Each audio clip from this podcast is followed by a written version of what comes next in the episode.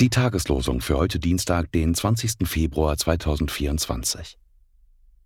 Der Herr sprach zu Elia, Ich will übrig lassen siebentausend in Israel, alle Knie, die sich nicht gebeugt haben vor Baal. 1. Könige 19, Vers 18. Ihr aber, meine Lieben, baut euer Leben auf eurem allerheiligsten Glauben und betet im Heiligen Geist – und bewahrt euch in der Liebe Gottes und wartet auf die Barmherzigkeit unseres Herrn Jesus Christus zum ewigen Leben.